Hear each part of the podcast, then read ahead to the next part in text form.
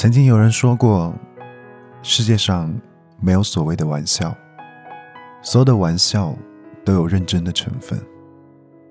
其实，所有的青春大都如此，饮过不该饮的酒，牵过不该牵的手，然后爱了痛了，青春散场。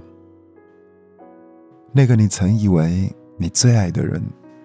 似乎和现在陪着你的人并不相称，所以有一句话说的很有道理：你最后结婚的人，并不一定会是你最爱的人。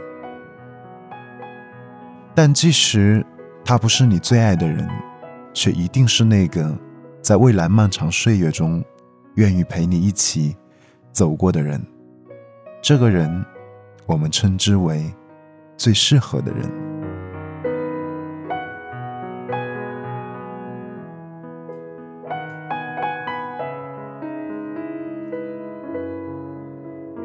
我是一个地地道道的东北人，因为爸妈工作的原因，从遥远的哈尔滨翻山越岭来到南京读高中。认识他是在一场演讲比赛当中。早就听闻他是整个高中最厉害的演讲选手，我却一次都没有见过他。但是在我的心里，已经默默的幻想过他的音容和样貌。可转眼看见那个在台上侃侃而谈的人，不是校草，不是学霸，更不是帅到惨绝人寰的优等生。他就是一个放进人堆里就找不出来的路人甲，普通这两个字就是为他量身定做的。我瞬间的失落感油然而生，无心听他的演讲，专心应对接下来的比赛，因为我敢肯定，这场演讲我赢定了。自信如我，却没有想到。天不遂人愿，我输给了他。怎么会输给一个相貌如此平凡、毫无特点的男生呢？我自己都找不到答案。一直到高二，我们被学校安排参加全国的比赛，我才真正的认识了他。第一次打招呼，我发现他的嗓音很好听，磁性里面自带厚重感，加分。第一次对稿子，我发现他专注的样子很动人，眼神里全是神采飞扬的朝气感，加分。第一次私下聊天，我发现他笑起来的样子很清澈，嘴角轻轻上扬，眼睛微微眯起，有种天然的自在感，加分。但我知道，即使加分不少，但终究。还是没能隐藏住他是普通男孩的事实，所以并未想过与他会有比搭档更亲密的关系了，比如说朋友，比如说恋人。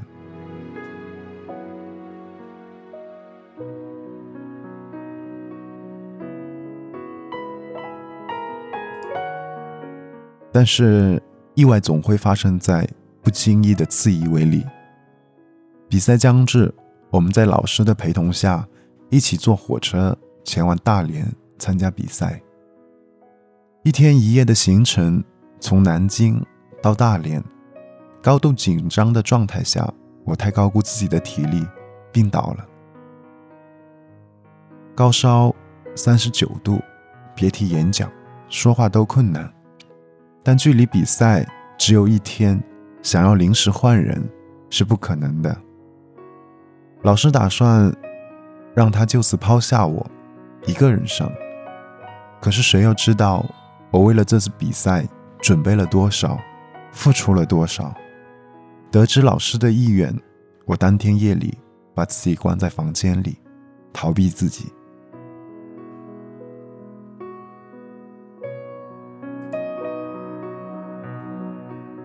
他来敲门，是我始料未及的。我拖着摇摇晃晃的身体打开门，就看见他一手拿着一袋感冒发烧药，一手拿着毛巾，面无表情的站在我的面前。我还在发愣的时候，他二话没说，直接拽着我进去，把我丢到床上，然后动作利落的伺候我喝水、吃药，接着熟练的拿起了毛巾敷在我的额头上，然后再去浴室打了热水，为我擦拭脸颊。一整套动作下来，我还是一副傻瓜状，呆愣愣的看着他在我的宾馆房间内走来。走去，时不时的还传来骂骂咧咧的声音。你怎么照顾自己的？都三十九度了，空调还开着。你是猪吗？感冒了还吃泡面？老师不是说了吃饭能报销吗？还有，你行李箱里面别提预防感冒的药，你连个创可贴都不带。衣服都这么薄，你不知道现在是十一月吗？那一刻，我觉得这个说话的声音真暖，仿佛一瞬间治愈了我的感冒。在我安心进入梦乡的那一瞬间，我仿佛还听到了他说了句：“别想太多啊，我只是想明天赢得比赛。”是啊，谁想太多啊？明天我一定祝你赢得比赛。我第二天早上醒来的时候，奇迹般的退烧了。虽然嗓子还是有一点厚重的鼻音，但是应该不会影响比赛。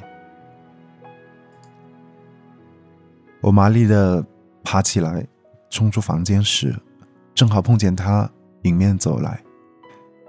我尴尬的想掉头回房，转而一想，自己又没做错什么。有什么好尴尬的？就心花怒放的上前和他打招呼道谢。谁知话刚到嘴边，就见他用一根手指封住了我的嘴唇。想谢的话，就好好皮吧。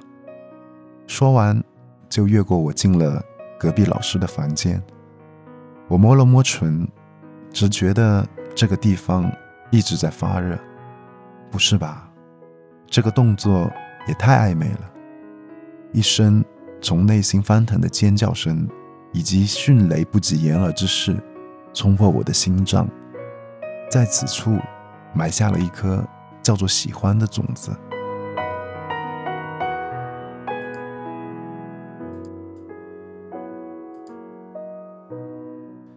自然，比赛很顺利，我们赢得了全国高中演讲比赛的冠军。凯旋归来的那天，学校的所有人都在议论我们。终于，他的名字后面有了我的大名。我们不仅名字被捆绑在一起，一些低年级的学妹们更是八卦我们的各种新闻。他虽然长相平凡，却拥有一米八五的傲人身高，名气打响后，很快包揽了。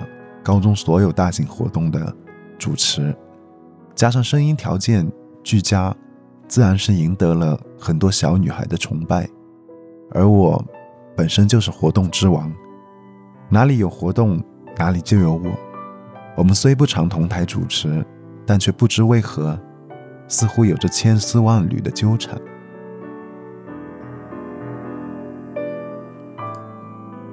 而他。自从那次比赛之后，在我的别有用心当中，和我成为了超越搭档的关系，朋友。虽不是到了交集亲密、无话不谈的地步，但也已经有了私下聚餐约会、偶尔假期聊天逛街的程度了。当然，这一切的主导者全部都是我。这种关系。一直持续到我们高中毕业，他高考失利，我正常发挥，能上一个比较不错的一本院校，但最后我决定陪着他一起复读。明眼人其实都知道我留下来是为了他，可我并没有说破，而他也没有问起这个问题。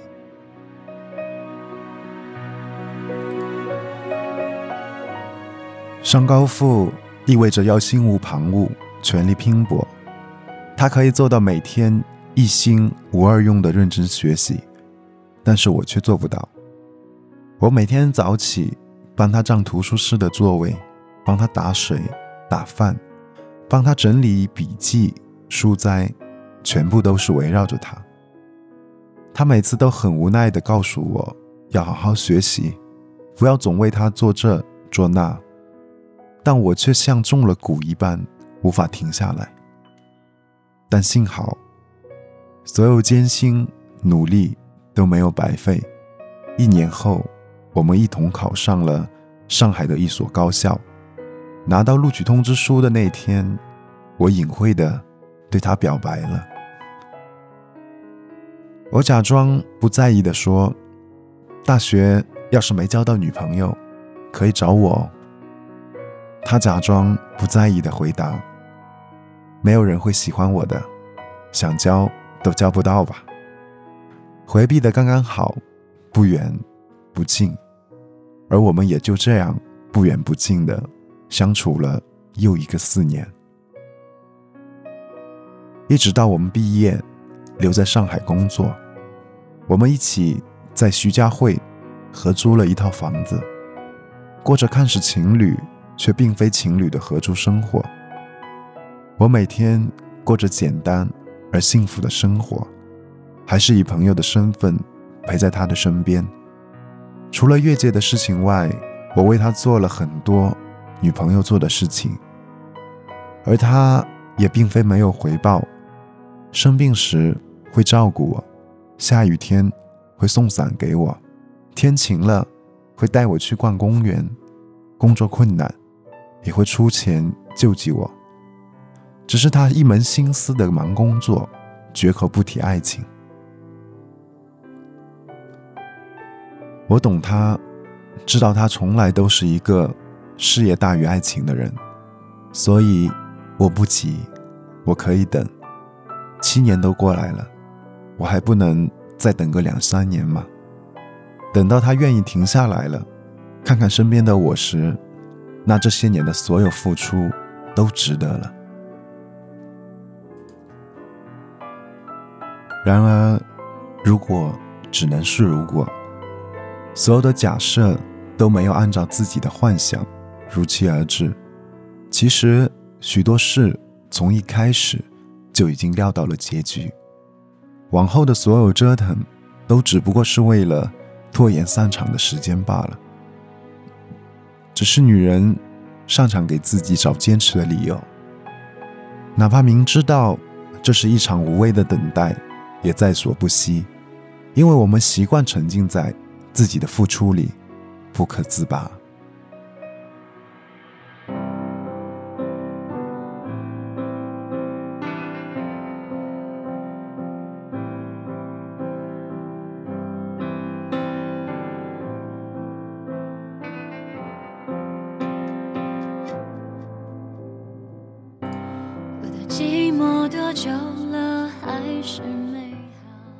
后，他辞去工作，打算创业。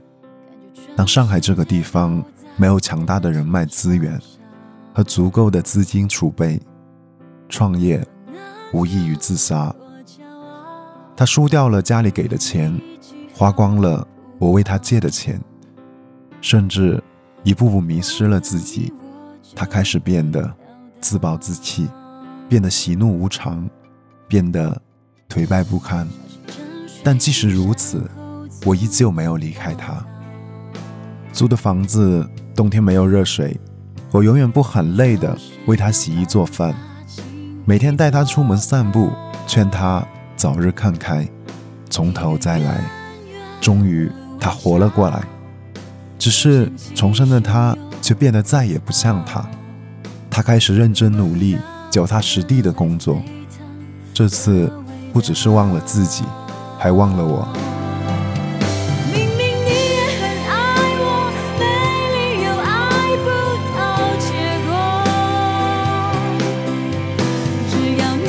我的生日，他自己的生日，甚至我生病发烧在家，他依旧还在加班。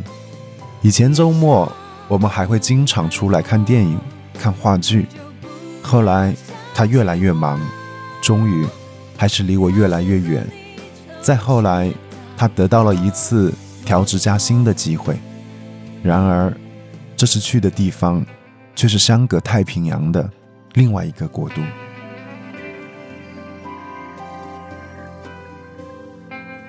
他亲口告诉我的那一瞬间，我就明白了，这么久了，他终究爱的只有自己，只有自己的事业，自己的成败，而始终将爱情拒之门外。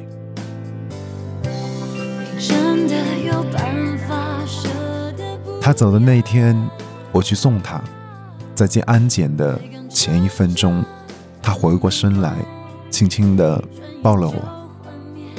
我的头埋在他的胸口，我其实很想抬头看着他，然后问一句：这么多年，你到底知不知道我爱过你？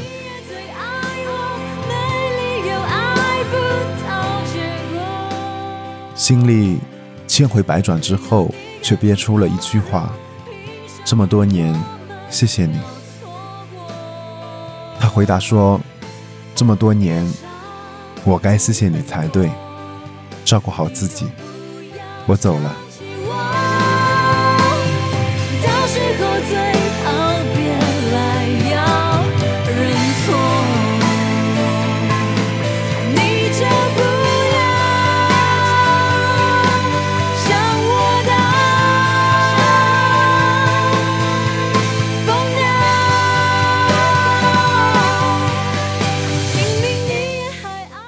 没有情侣间的离别缠绵，泪眼滂沱。我们以这种最为潇洒、客套的方式，坚决地离开了彼此的世界，仿佛那块挡住了外界空气的机场玻璃，冰冷狠心地隔开了我们这些年的所有暧昧和纠葛。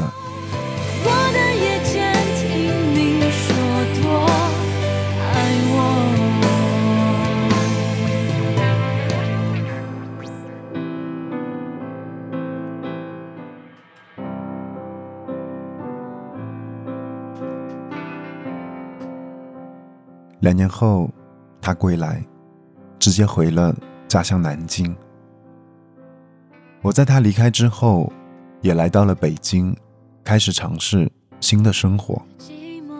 我试着穿不同于以前风格的衣服，试着喝不同口味的饮料，也试着做再也没有了他的梦。本以为从此以后，在两个世界。平行远走的我们再无交集，却在某个不经意的午后，远在北京的我收到他的喜帖，新娘是南京本地人，家境殷实。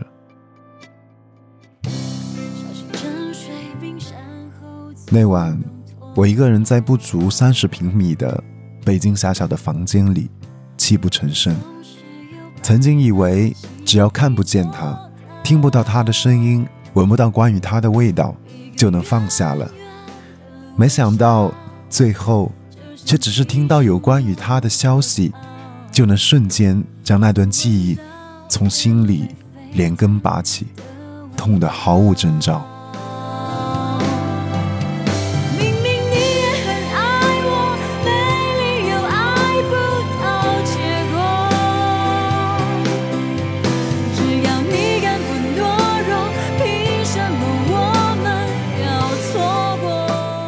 忽然想起那年陪他上复读班的日子。有天，我问他：“你干嘛不交女朋友？”他答：“因为要忙学习，所以没有时间。”我说：“那如果三十岁的时候你还没有交女朋友，就找我吧。”他笑着答得干脆：“好啊。”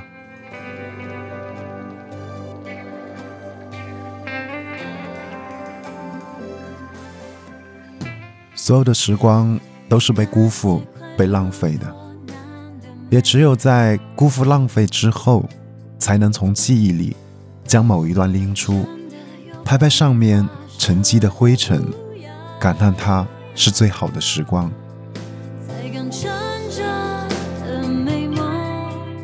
最终，他的选择不是我，而我也笑着祝福，有爱，有默契。有话可说，有些东西注定是比爱情长久的。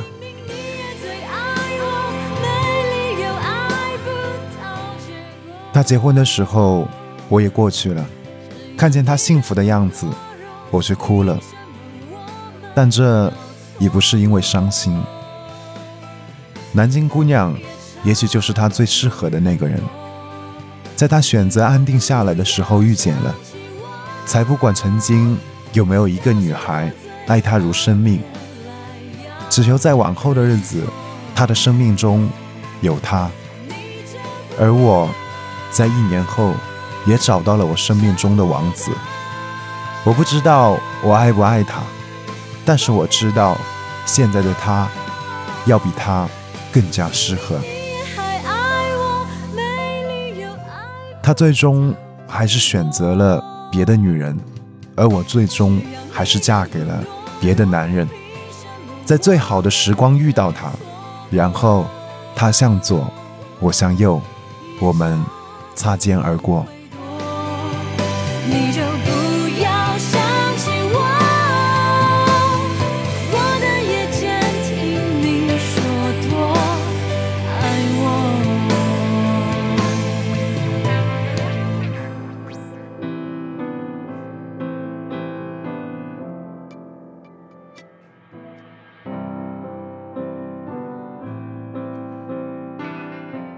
感谢故事的分享。我觉得这样一个故事，它更能够代表着我们曾经的一段青春。在很多人的回忆里，都会有那样一个自己深爱过的人，但最终这个人却不能够陪我们走到最后。我们不需要去计较，在这样一个故事当中，到底谁对谁错。因为这只是我们青春里的一段很好的回忆，而当回忆过后，我们会发现，原来曾经爱的那个人，他并不是那样的值得我们去爱，他更加不是适合我们陪我们走到最后的那个人。所以呢，好好过好自己的生活，珍惜眼前这个最适合我们的人，因为。只有他才会陪你到老。一个远远的微笑，就掀起汹涌波涛。好的，这里是我们的故事，我是主播一凯，很开心呢，所有的朋友能够收听本期的节目，同时呢，也希望所有的朋友能够把你们的故事发到我这边，跟所有的朋友一起去分享，无论你的故事怎样。因为在这个故事当中，你就是主角。我们的投稿方式呢有两种，一种是关注我的微信公众号 M C Y I K A I 一二三，也就是拼音 M C 易凯一二三。在这里呢，再提一下，不管所有的朋友有没有故事要投稿。都希望能够关注一下我的微信公众号，因为在公众号里面，我们会定期的给大家发送每一天的节目，而有些节目会和这边的有一些不同。同时呢，在我的公众号里面呢，会有我个人的资料以及个人的一些动态的发布。另外，在后续我还会加入一些更多的内容，所以所有的朋友都关注起来吧。谢谢大家，晚安。好梦。